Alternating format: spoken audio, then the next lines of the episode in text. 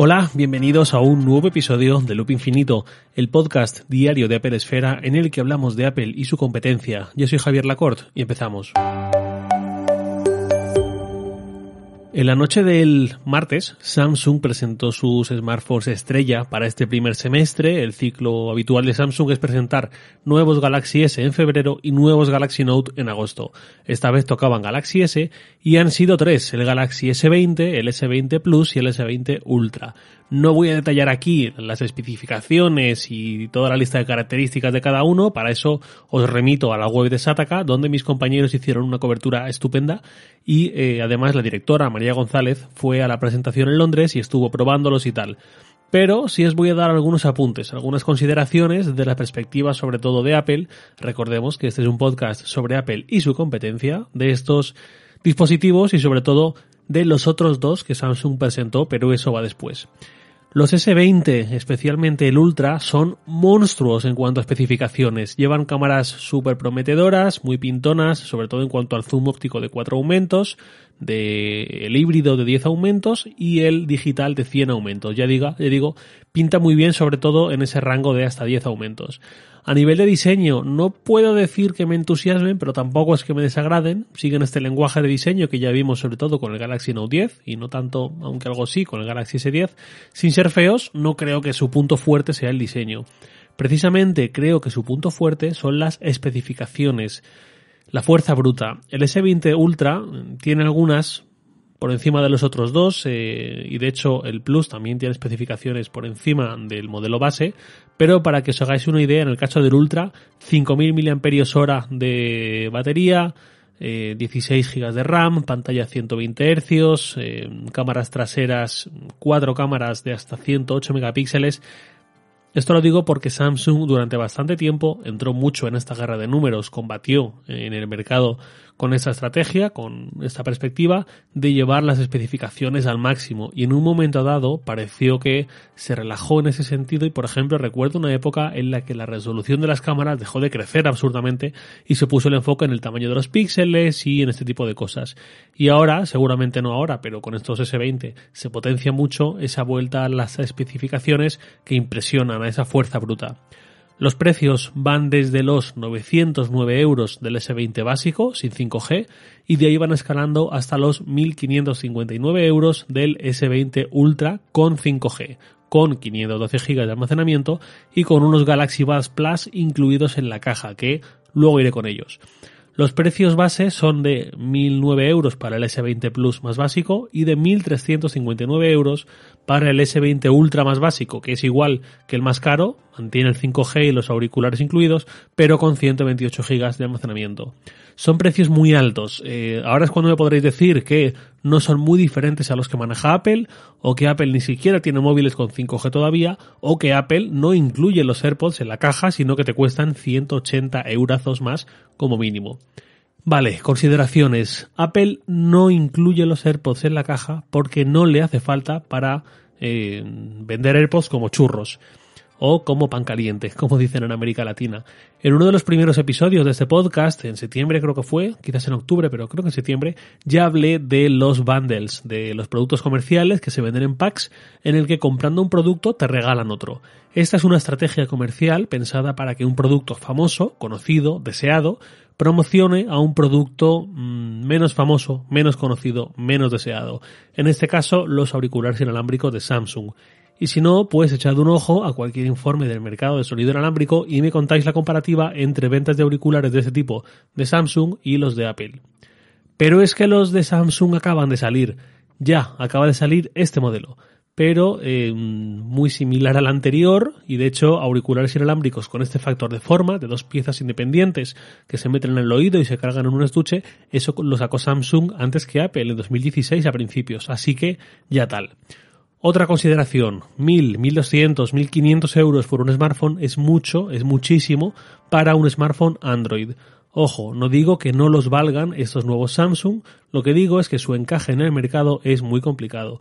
La cuota de mercado mundial de Apple en 2019 fue del 13% según Counterpoint, perdón, Counterpoint Research, una de las consultoras más reputadas, eh, esa cuota de Apple del 13% estuvo por debajo de la de Samsung, que tiene el 20% del mercado, y de la de Huawei con el 16% del eh, mercado. Estamos hablando de unidades vendidas, no de ingresos generados, de facturación, no de beneficios. Esto en cuota de mercado total. Si acotamos únicamente al mercado premium, según esta misma consultora, la cuota de mercado de Apple es del 50%, la de Samsung del 25% y la de Huawei del 15%. Y ahora viene lo más interesante. ¿Qué significa premium? ¿Qué tiene que cumplirse para entrar en esta categoría para esta consultora? Pues que el valor del teléfono sea de al menos 400 dólares. Yo no sé vosotros, pero tal y como está el mercado de la telefonía móvil, yo pondría esta barrera algo más arriba. Con esta regla de 3, con, esta, con este baremo, un Galaxy A80 en sus primeros meses en el mercado sería considerado premium, por decir un ejemplo. Em, si acotásemos a un mercado realmente premium, dejando fuera esta gama media, ese 50% de Apple se quedaría bastante corto y la cifra real sería bastante superior. El mercado premium, en lo que nosotros podemos entender más como premium, eh, está súper dominado por Apple. Quien se gasta 800, 900, 1500 euros en un móvil va por un iPhone de forma mayoritaria. Quien se gasta ese dinero en un Samsung, en un Huawei, en un quien sea fuera de Apple es una minoría al fin y al cabo. Entre otras cosas, porque el mercado de Android ya da opciones muy buenas por 300, 400, 500 euros, lo cual compite más contra los Android superiores que contra los iPhone. Esto es mercado, estos son datos, esto es lo que hay. Por esto digo que los precios de los nuevos S20, sobre todo los Ultra, son muy, muy altos. No digo que no lo merezcan, lo que digo es que el mercado en esa franja de precios está muy complicado para todos, pero para quien tiene un logo que no es una manzana mordida, pues mucho más. Y dicho esto, paso a hablar de los otros dos productos que también presentó Samsung. Uno eran los auriculares a los que ya me he referido, son los Galaxy Buds Plus. Me parecen de lo más interesante de este evento. Mismo factor de forma que los AirPods, pero sin ningún cilindro asomando, sino que son más bien del tipo de botón, digamos así, regorditos, eh, pero ya digo, sin cilindro asomando. Tienen cancelación de ruido, tienen carga inalámbrica, han mejorado bastante su autonomía, sobre todo de los auriculares una vez puestos, más que de la caja, del estuche y por supuesto también son compatibles con iOS. Realmente, y a falta de probarlos, me han gustado bastante. Yo probé los primeros Buds de Samsung hace cuatro años casi y mi experiencia con ellos fue bastante mala. Asumiendo que en este tiempo haya mejorado esa experiencia, pues oye, me parecen muy interesantes. De hecho, son junto a los AirPods, por supuesto, y los que presentó Amazon, los que más interés me despiertan. No tienen Bluetooth 5.1 sino 5.0, pero bueno, lo compensan con compatibilidad directa con Spotify. Pues oye, fenomenal, 149 dólares, habrá que ver cómo se traduce eso a, a euros, pero sobre el papel muy buena pinta. Y en último lugar, lo último que presentó Samsung fue el Galaxy Z Flip, su segundo móvil plegable.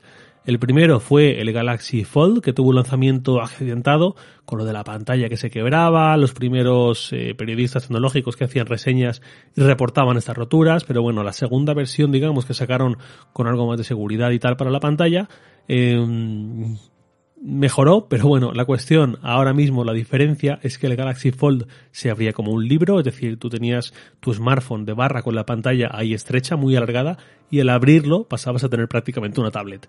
Con el Z Flip la apertura es como las de los móviles de concha. Creo que esto en Argentina y algún otro país latinoamericano estará sonando fatal. Eh, para ellos podríamos decir los clamshell, que tan populares eran en los 90 y en los primeros 2000, con los que Motorola, por ejemplo, se hizo muy famosa.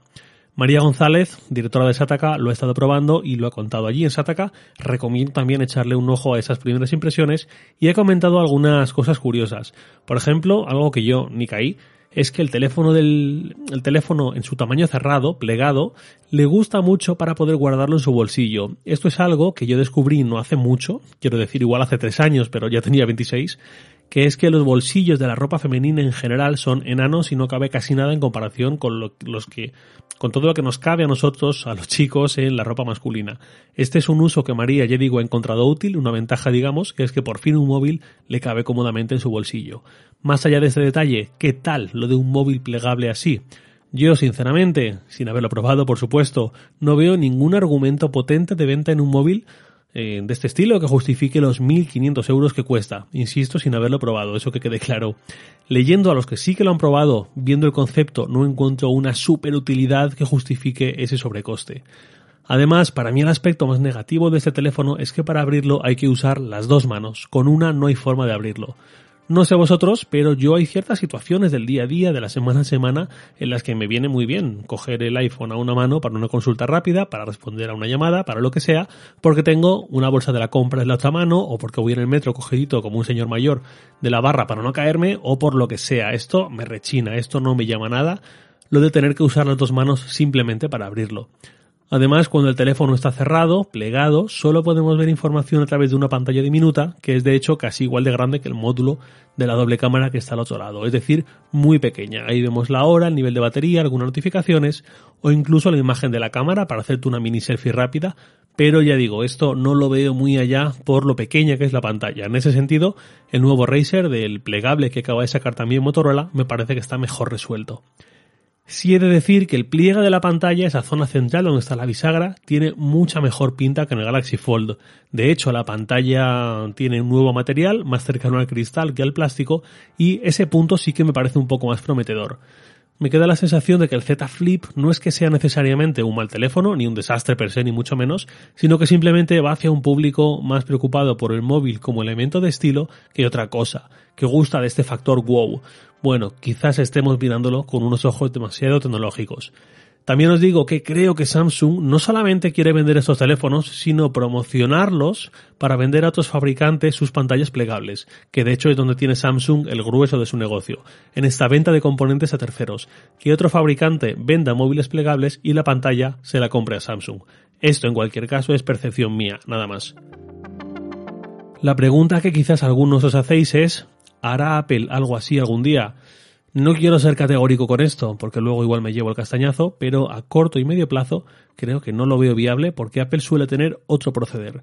Esto es algo que yo llevo pensando desde Galaxy Fold, desde que vimos los primeros plegables. Ayer lo comentaba con mi compañero Miguel López de Pelesfera en el Slack de empresa y creo que es un poco el punto. Con Apple me encaja más que una nueva funcionalidad venga dada eh, por lo que permite el uso de una pantalla plegable, en lugar de hacerlo en el camino inverso. Vamos a sacar una pantalla plegable y ya veremos cómo le vamos encontrando el sentido o no. De hecho, si pensamos en dispositivos mm, fallidos de la industria o tendencias que luego no se han consolidado y han desaparecido, pues ahí están las cámaras 3D, los móviles, eh, como la que hizo HTC en su momento y, y, algún otro fabricante más, o los móviles con pantallas curvadas, como los de LG o Samsung en 2013-2014, o teléfonos modulares, también de LG, o cámaras con apertura variable, también de Samsung, o este tipo de innovaciones que se presentan de vez en cuando como que van a revolucionar la industria y en tres años todos tendremos algo así, pero luego resulta que de eso nada. Ahí Apple, hablando de memoria, creo que no ha hecho nada en esta línea, así que recuerde a bote pronto. Igual algo ha hecho, pero su modus operandi suele ser distinto. No es que este proceder sea malo per se. Mm, Samsung, por ejemplo, se la jugó con el primer Galaxy Note, Muchos, me incluyo, nos reíamos de aquello. Vaya monstruo, vaya cosa enorme. Y luego nos tuvimos que comer nuestras palabras con patatas porque ahí Samsung acertó de lleno. El mercado realmente quería pantallas mucho más grandes, aunque no lo supiera todavía. Entonces, a ver qué recorrido tienen los plegables. Por supuesto, van a tener que seguir bajando de precio. Antes estábamos en 2.000 euros, ya vamos por 1.500. A ver si para verano, otoño ya los tenemos por 1.000 y para dentro de un año ya están por 500 y algún chino saca una cosa así más asequible y se empiezan a normalizar un poco más si es que se da el caso. Yo ya digo, a día de hoy no les veo un gran sentido comercial, más allá de que alguien concreto les vea su encanto. Sí aprecio lo mucho que ha mejorado este Z Flip respecto al Fold, pero falta ver, en mi opinión, algo más que ayude a entender la necesidad de un producto así y supongo que también siga mejorando la tecnología que los hace posibles y que evite que un plegable implique que sea muy grueso, que ahora mismo es un desafío ahí. Veremos. Mientras tanto, no me inquieta especialmente que haya gente por ahí con un móvil plegable y que mi Apple, nuestra Apple al fin y al cabo, no nos procure este tipo de teléfonos. Y nada más por hoy, lo de siempre, os lo veo en Twitter, arroba jlacort, donde también podéis enviarme los comentarios, las preguntas para el consultorio, para la sección de preguntas y respuestas de mañana viernes. También podéis enviármelo por mail a lacort.sataka.com. Loop Infinito es un podcast diario de Pelesfera, publicado de lunes a viernes a las 7 de la mañana, hora española peninsular, presentado por un servidor, Javier Lacort, y editado por Santi Araujo. Un abrazo y hasta mañana.